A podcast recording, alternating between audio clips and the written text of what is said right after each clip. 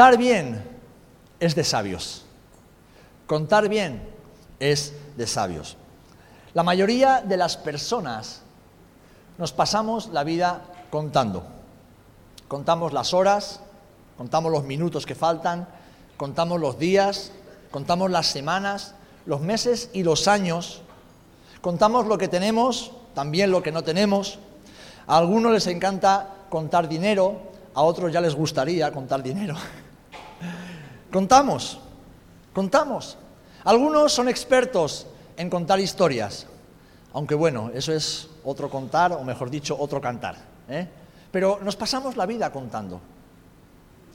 Y la palabra de Dios nos dice que contar es importante. El Señor nos dice que debemos aprender a contar bien, pero a contar nuestros días, a ser sabios para tomar buenas decisiones, decisiones que glorifiquen el nombre del Señor. Y una decisión que glorifica a Dios es una decisión que te hace bien a ti y que me hace bien a mí. Fijaros, hermanos, si contar es de sabios que de la manera en que contamos depende gran parte de nuestra vida. Hemos leído en esta primera parte del Salmo 90 la importancia de contar bien, porque como dice Moisés, un hombre que vivió muchos años, la vida es breve. La vida es un suspiro. La vida es casi como un abrir y cerrar de ojos. Los que pasamos de los 40 decimos, pero ¿cómo hemos llegado hasta aquí? 40 años ya. Y los que tienen 50, 60 o 70 dicen, pero si hace cuatro días era un jovencito o una jovencita. Y de repente me encuentro en una etapa donde la vida se ve de una manera muy distinta. ¿Qué ha pasado? ¿Qué han sido de mis días de juventud? Es que hay mucho en juego, hermanos y hermanas. Quiero que tengamos esto en mente durante los próximos minutos. Hay mucho en juego a la hora de contar nuestros días como hijos e hijas de Dios. Si te pregunto, ¿cuál es tu capital más valioso? ¿Qué es lo que más valor tiene de lo que hay en tu vida? Alguno me diréis, bueno, mi esposo, mi esposa, mis hijos, mi familia, mi trabajo, porque es con lo que sustento mi hogar, mi casa, que tanto esfuerzo y sacrificio me está costando pagarla. No sé, ¿qué es lo que más valor tiene en tu vida? Algunos diréis, el Señor, esos son los muy espirituales, ¿verdad?, que tenemos en todas las iglesias. Solamente decirte que tú al Señor no lo tienes, Él te tiene a ti. Amén. El capital más valioso que tú y yo tenemos son nuestros días. Es la vida. Es lo que vivimos cada día, cada momento, cada segundo. Y que no sabemos cuándo va a terminar. Y de ese capital, de cómo usemos eso, de cómo invirtamos nuestros días, depende el resto de nuestra vida.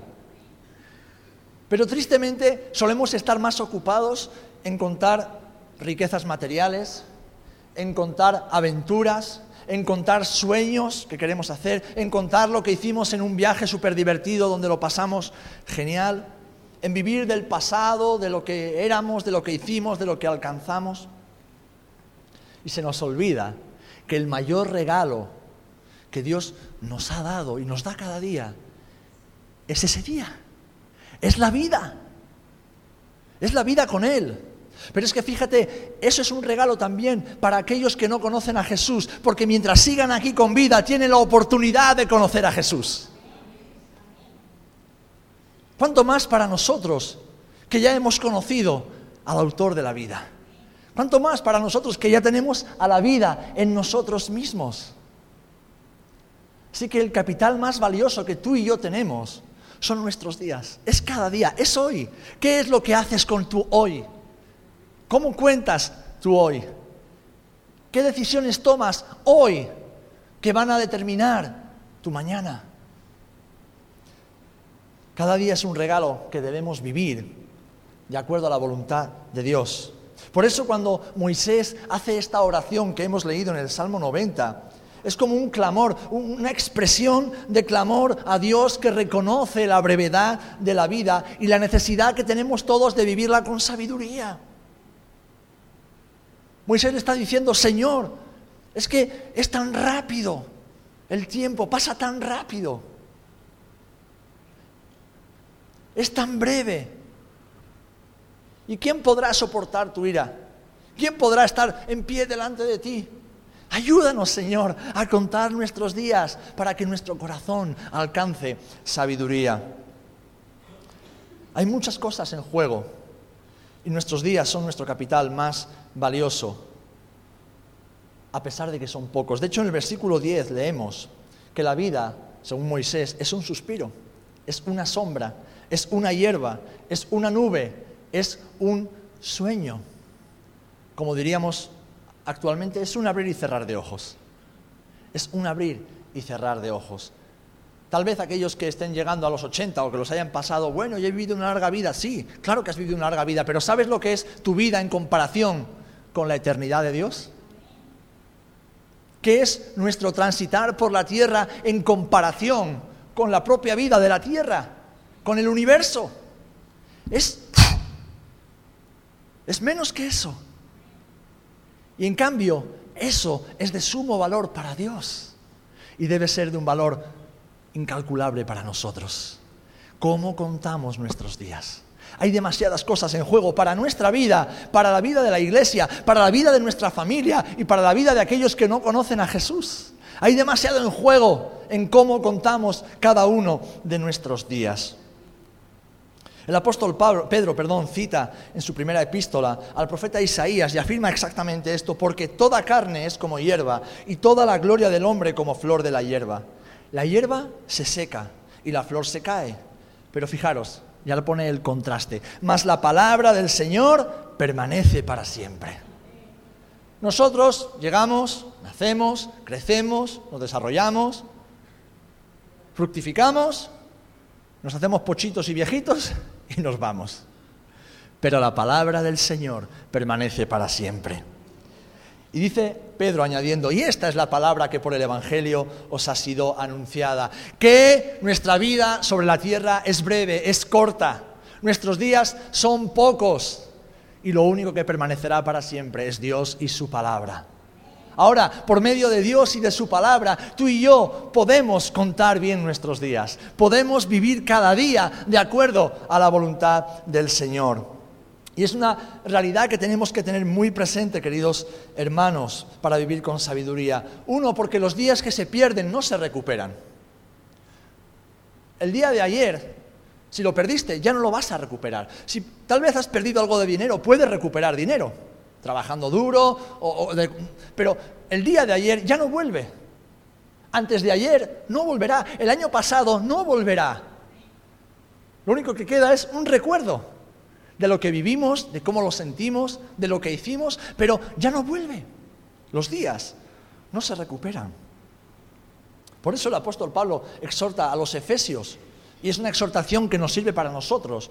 En Efesios 5:16 dice que aprovechando que bien el tiempo. ¿Por qué? Porque los días, además de que son pocos y cortos, dice que son malos.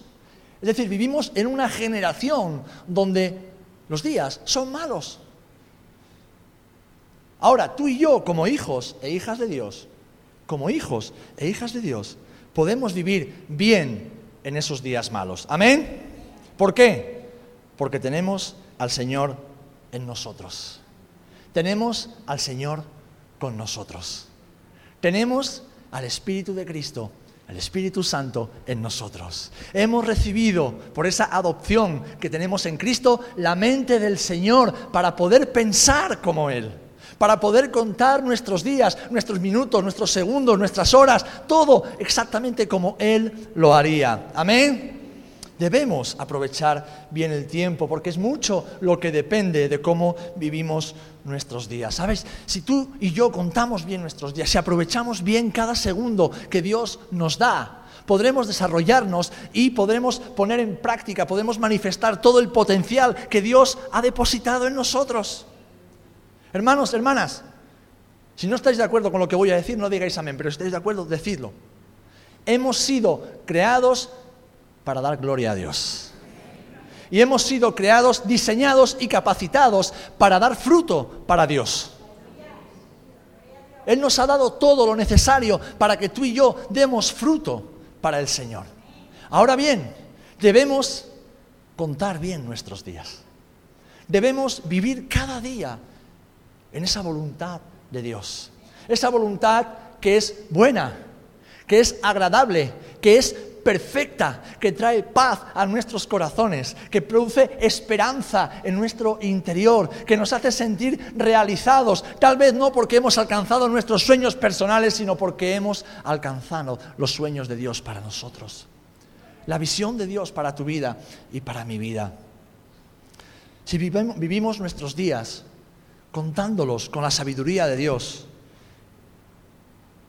podremos cumplir con su voluntad y ser fieles a su llamado.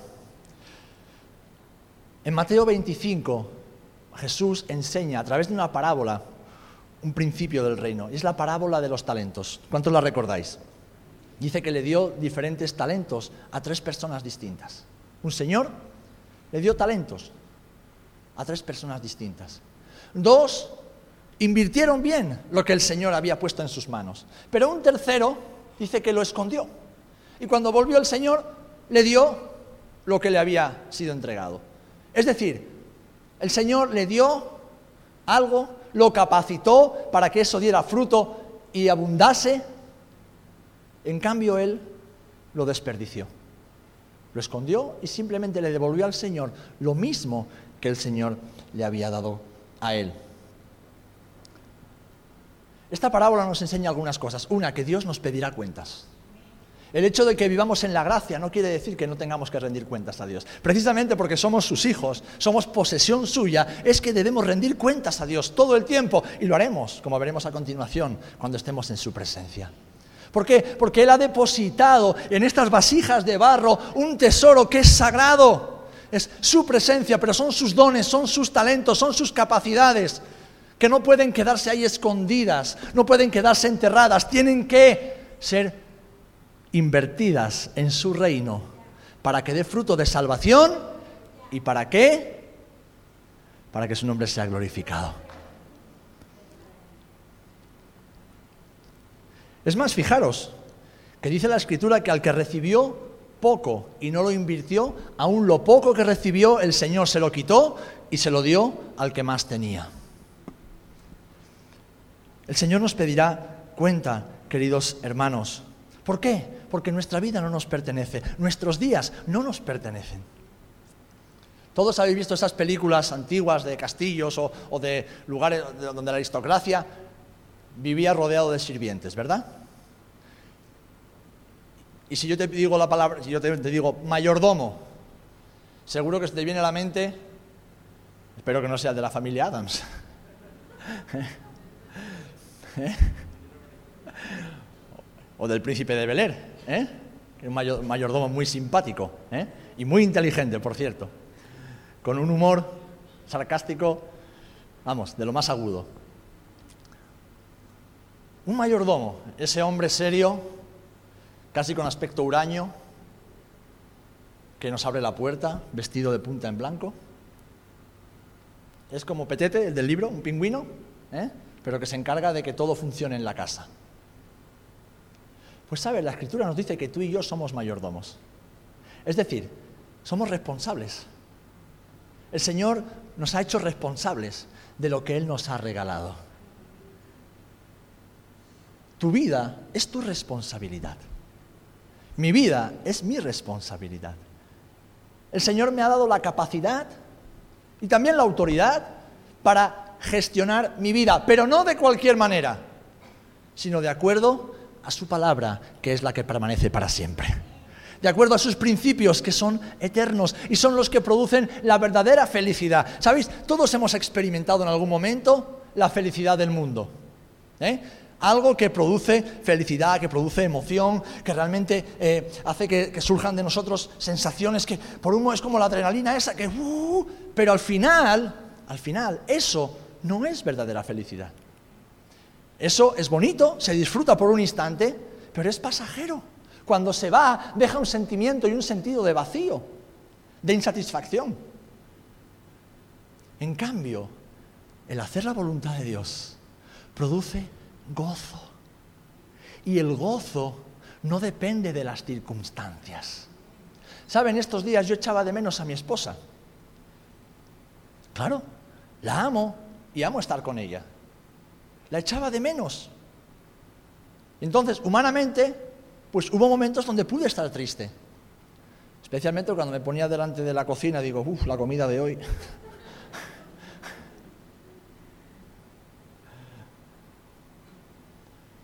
o cuando llegaba la noche y, me acostaba, yo sé que a mí me gusta dormir ocupando toda la cama. Sobre todo porque cuando llega ella, la que ocupa toda la cama es ella y yo ocupo una esquina. Pero llegaban momentos donde echaba de menos.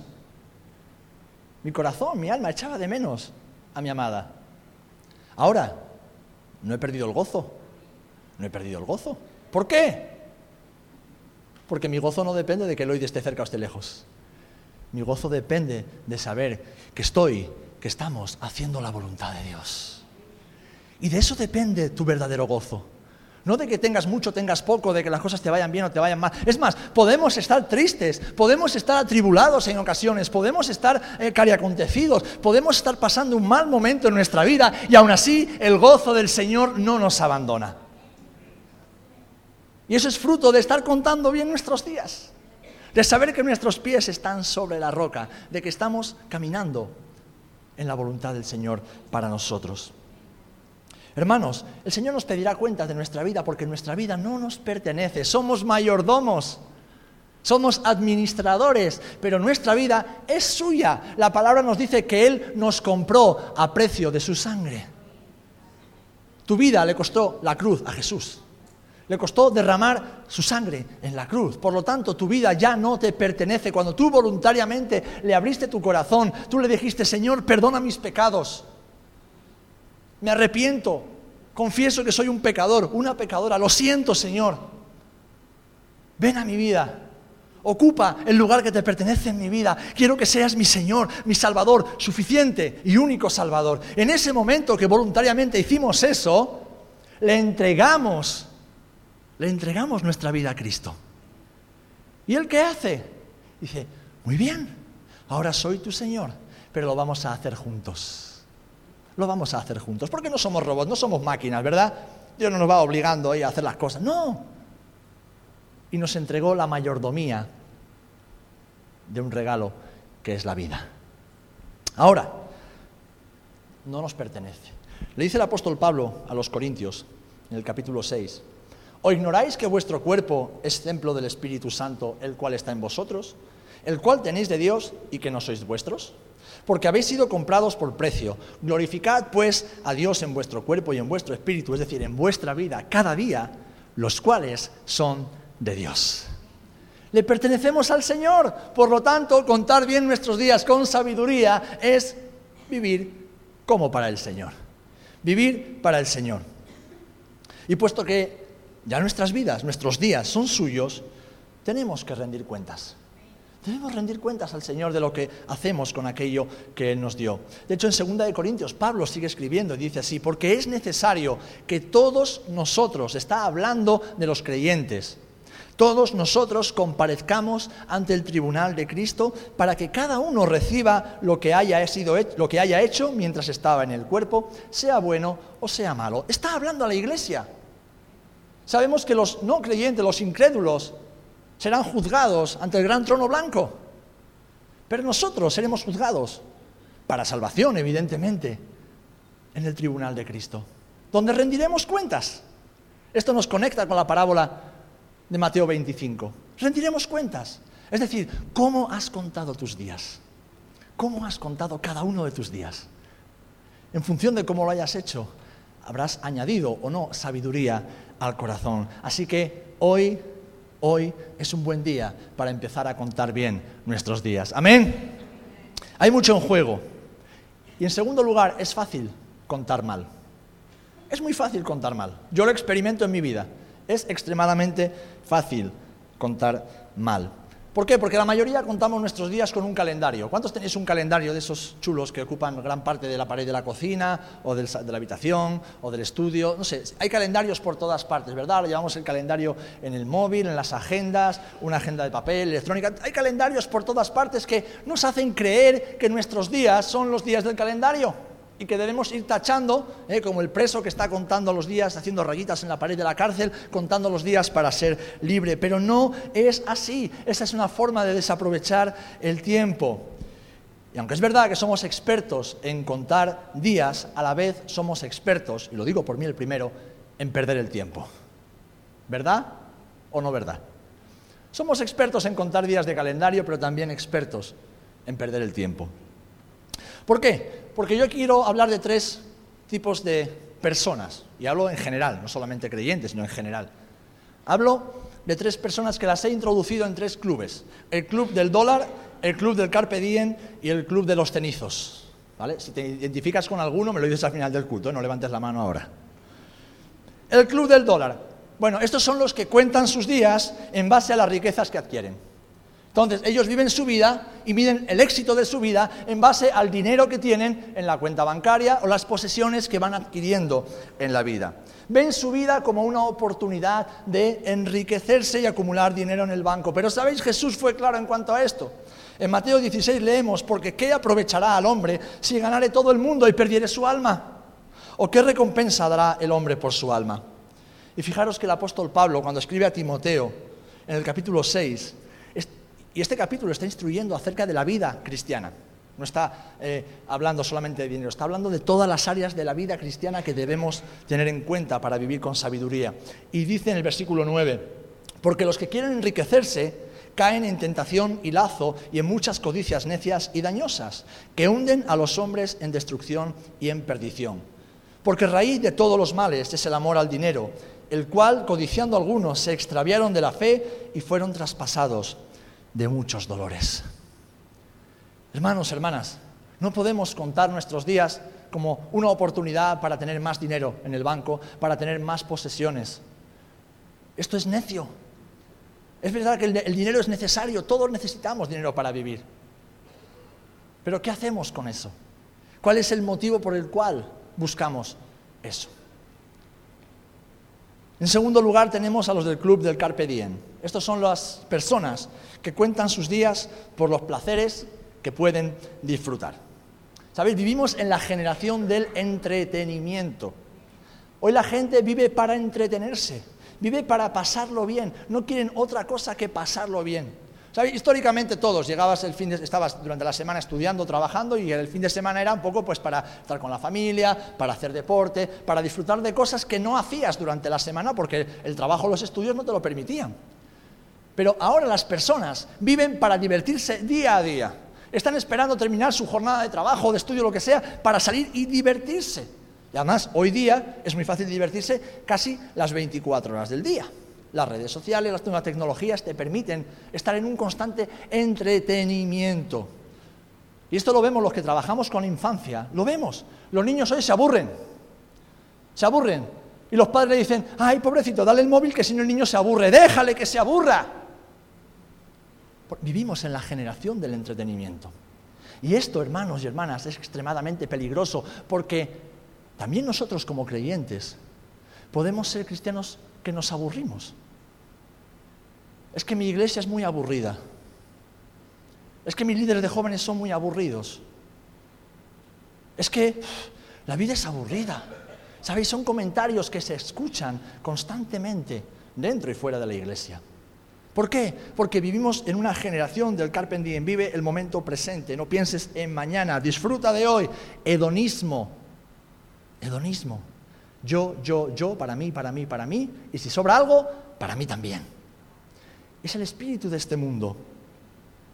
Pero sabéis, quienes cuentan así sus días se darán cuenta más pronto que tarde del grave error que están cometiendo. Y por último, tenemos el club de los cenizos.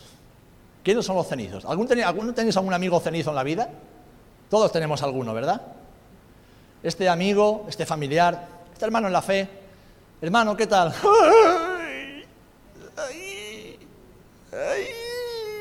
¿Pero qué te pasa? No lo sé, pero ahí... Hay gente que vive en una agonía constante. Personas que siempre tienen una pena, un dolor que contar.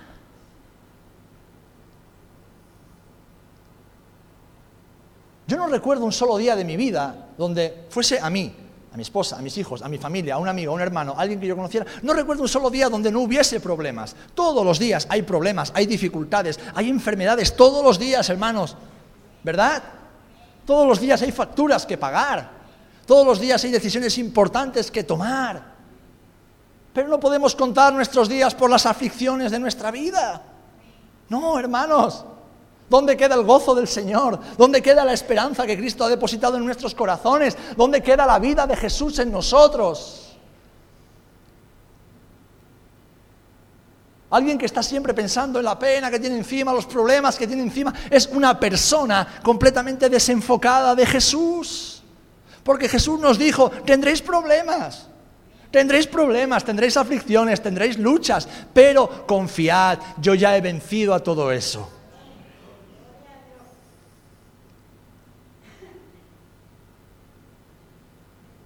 No podemos contar nuestros días por las cosas que nos faltan.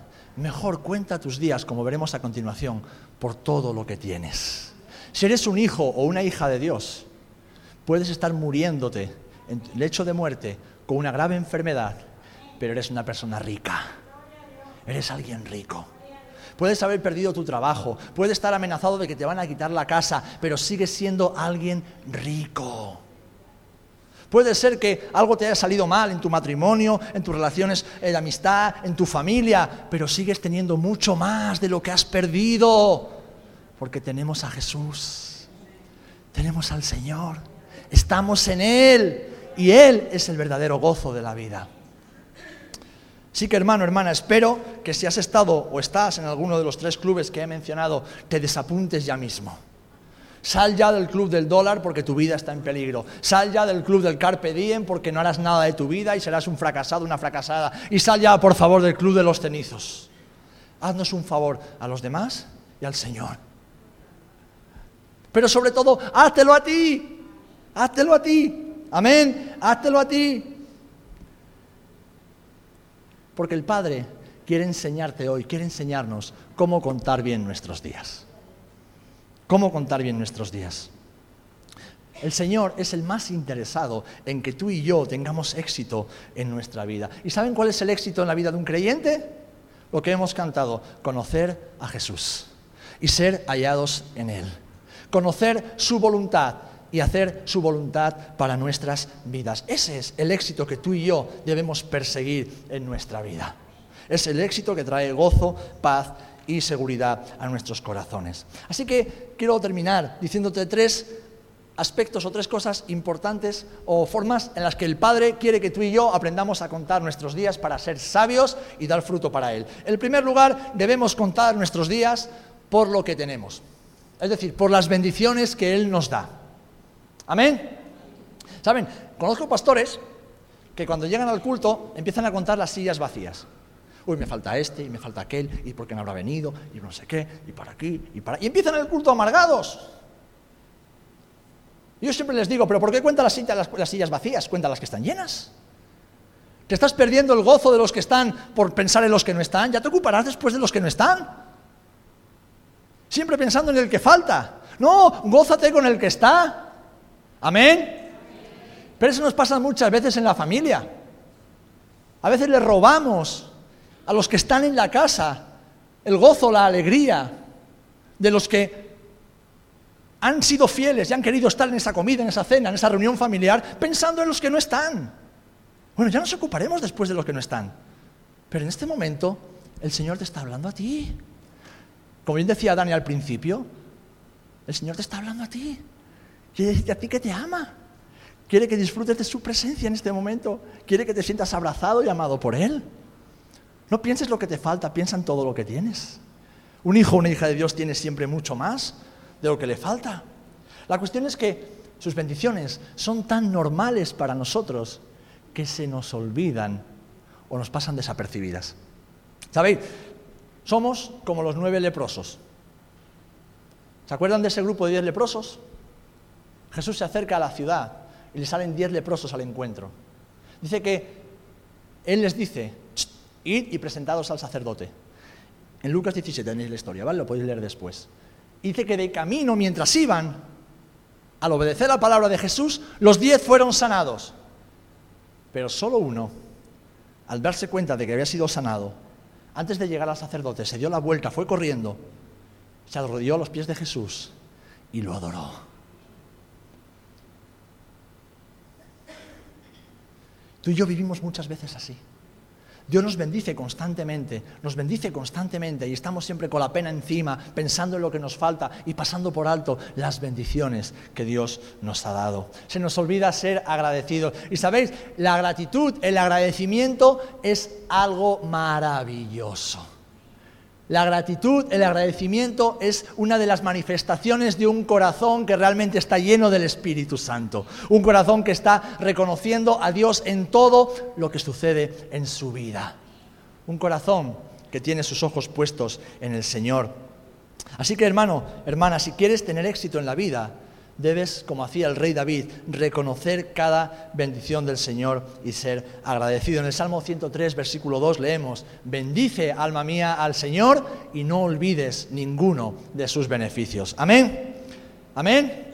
Así que aprendamos a contar nuestros días por todas las bendiciones que Dios nos da. En segundo lugar, por las oportunidades de servir al Señor y al prójimo.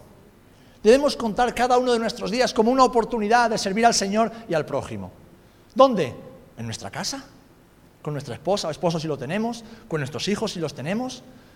¿Con nuestros familiares cercanos si están cerca? ¿En el trabajo? ¿Con nuestros compañeros de trabajo? ¿En el instituto? ¿En el colegio? Donde estemos. En cualquier círculo donde haya personas, cada persona es una oportunidad. Cada persona que te rodea es una oportunidad de servir al Señor y de servir a esa persona. Amén. Decía uno de los predicadores, y precisamente fue uno de los que, un teólogo, vamos, alguien conocedor, un maestro de la escritura en el Congreso de Misiones, decía, no nos necesitamos estudiantes de teología que se encierren y que no prediquen el Evangelio en las calles, no necesitamos eso.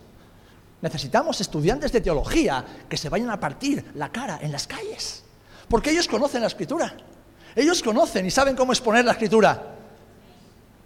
Pero lo fácil es acumular conocimiento para nuestra propia satisfacción, para sacar pecho muchas veces entre nosotros, creyendo que eso es la obra de Dios. El verdadero propósito de un hijo, una hija de Dios, un discípulo de Jesús, en palabras de Jesús, es ir y hacer discípulos.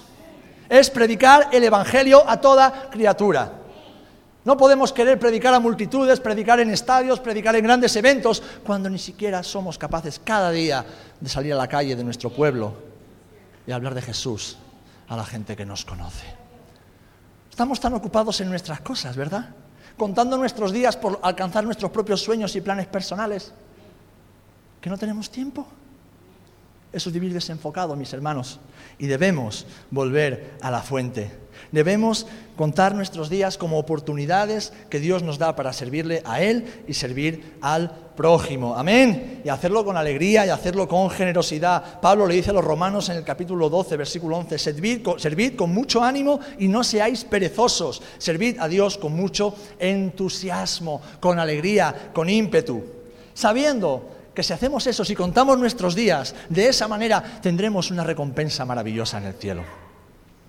Yo sé que la mayor recompensa que recibiremos en el cielo, la que no se puede comparar con nada, no es lo que nos dé el Señor, es estar con el Señor.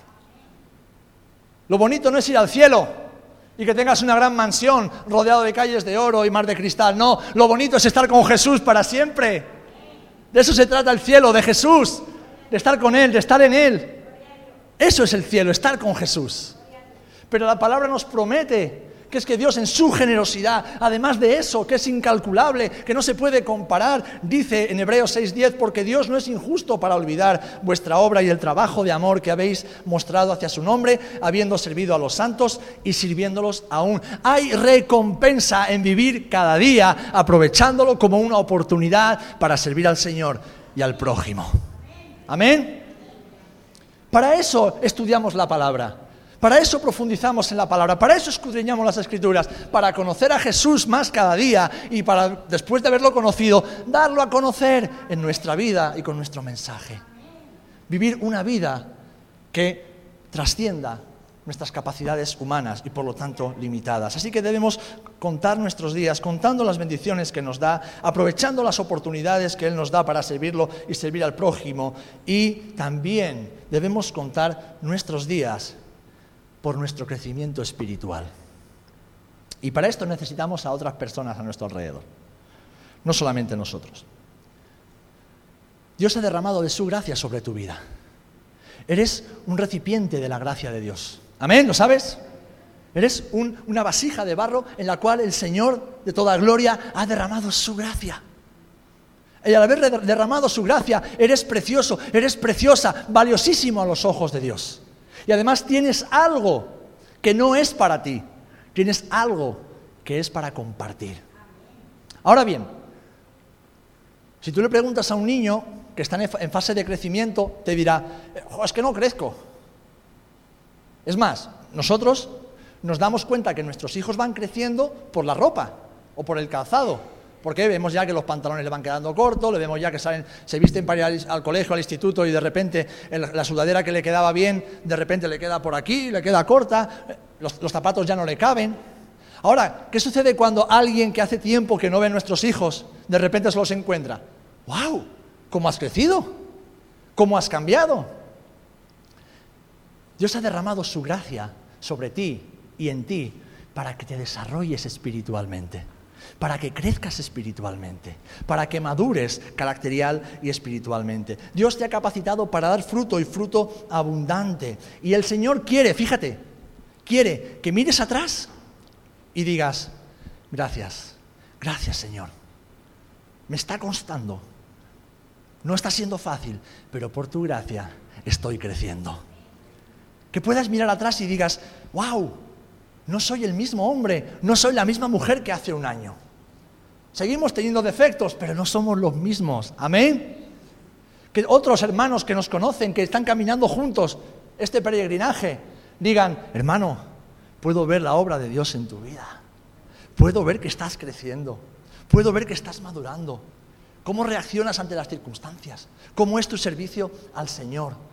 Lo puedo ver en tu matrimonio, lo puedo ver en tu relación con tus hijos, lo puedo ver también en tus ofrendas, lo puedo ver en el tiempo que inviertes sirviendo a Dios. Lo puedo ver, puedo ver que estás creciendo. Puedo ver que estás creciendo. ¿Por qué? Porque hemos sido diseñados para ello. Así que debemos contar nuestros días, pudiendo mirar atrás y decir, ya no soy la misma persona. Cristo sigue obrando en mi vida. Amén. Fijaros, esta era la oración del apóstol Pablo. En Colosenses 1.9 y 10 dice así, por lo cual también nosotros desde el día que lo oímos no cesamos de orar por vosotros y de pedir que seáis llenos del conocimiento de su voluntad, en toda sabiduría e inteligencia espiritual, para que andéis como es digno del Señor, agradándole en todo, llevando fruto en toda buena obra y, y creciendo en el conocimiento de Dios. Amén. Esta es la oración de Pablo por los colosenses. Y esta es la oración de Pablo por nosotros.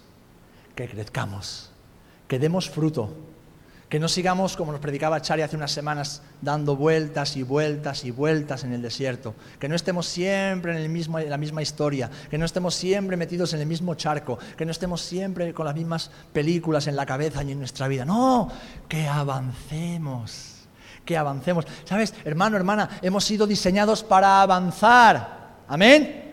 Hemos sido diseñados para conquistar. Hemos sido diseñados para llegar lejos. ¿Por qué? Porque el diseño original de Dios no es para retroceder, para perder, ni para arruinar.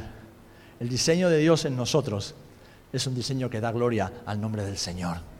Y por lo tanto, por lo tanto, debemos aprender a contar nuestros días de tal manera que nuestro corazón alcance sabiduría, sabiendo que hay mucho en juego, que no podemos perder el tiempo, sabiendo también que es fácil desviarnos, desenfocarnos y contar, mal los días, que es fácil empezar a mirar a otro lugar y que nuestro corazón nos engañe.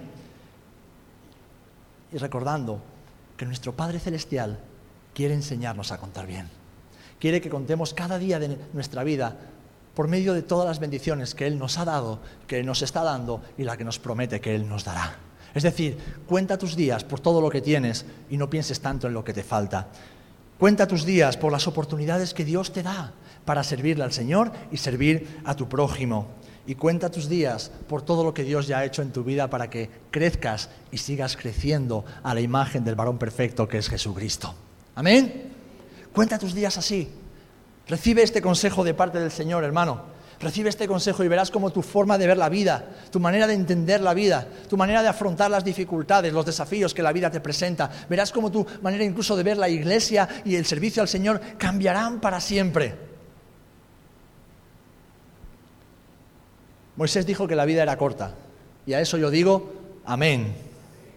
Hace cuatro días era un jovencito con una melena larguísima que conquisté a mi chica. Hoy la sigo conquistando sin melena pero de jovencito ya no tengo nada. La vida es muy corta, la vida es muy corta. ¿Cuántos se acuerdan del día de su boda, los que se han casado? ¿Cuántos se acuerdan del día de su conversión? ¿Cuántos se acuerdan del, día del nacimiento de su primer hijo o hija? ¿O del segundo, el tercero? ¿Cuántos se acuerdan de los que, aquellos que estudiaron cuando terminaron el colegio, el instituto o una carrera? ¿Cuántos se acuerdan de su primer trabajo? Pues ahora ponte a contar canas.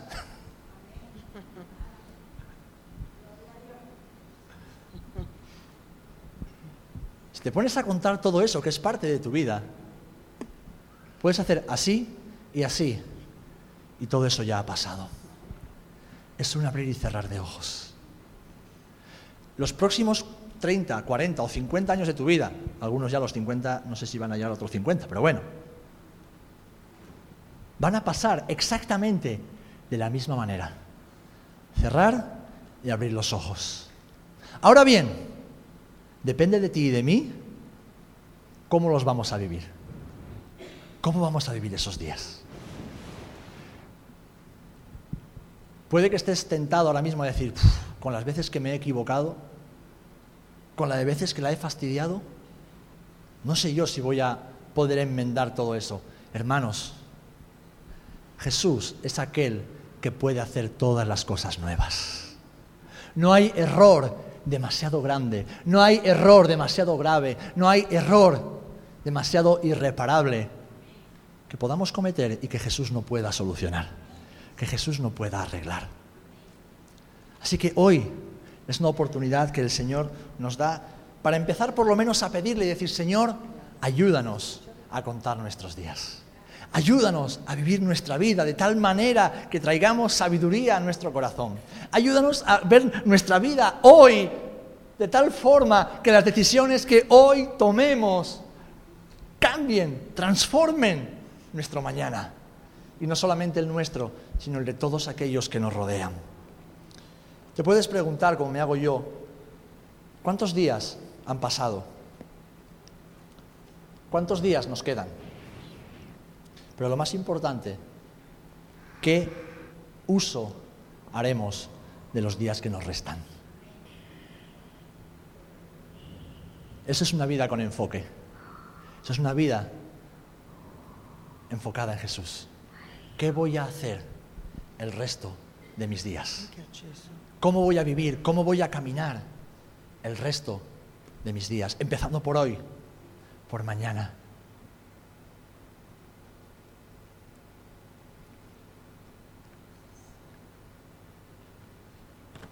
Que el Señor nos ayude, hermanos, a contar bien nuestros días. Amén.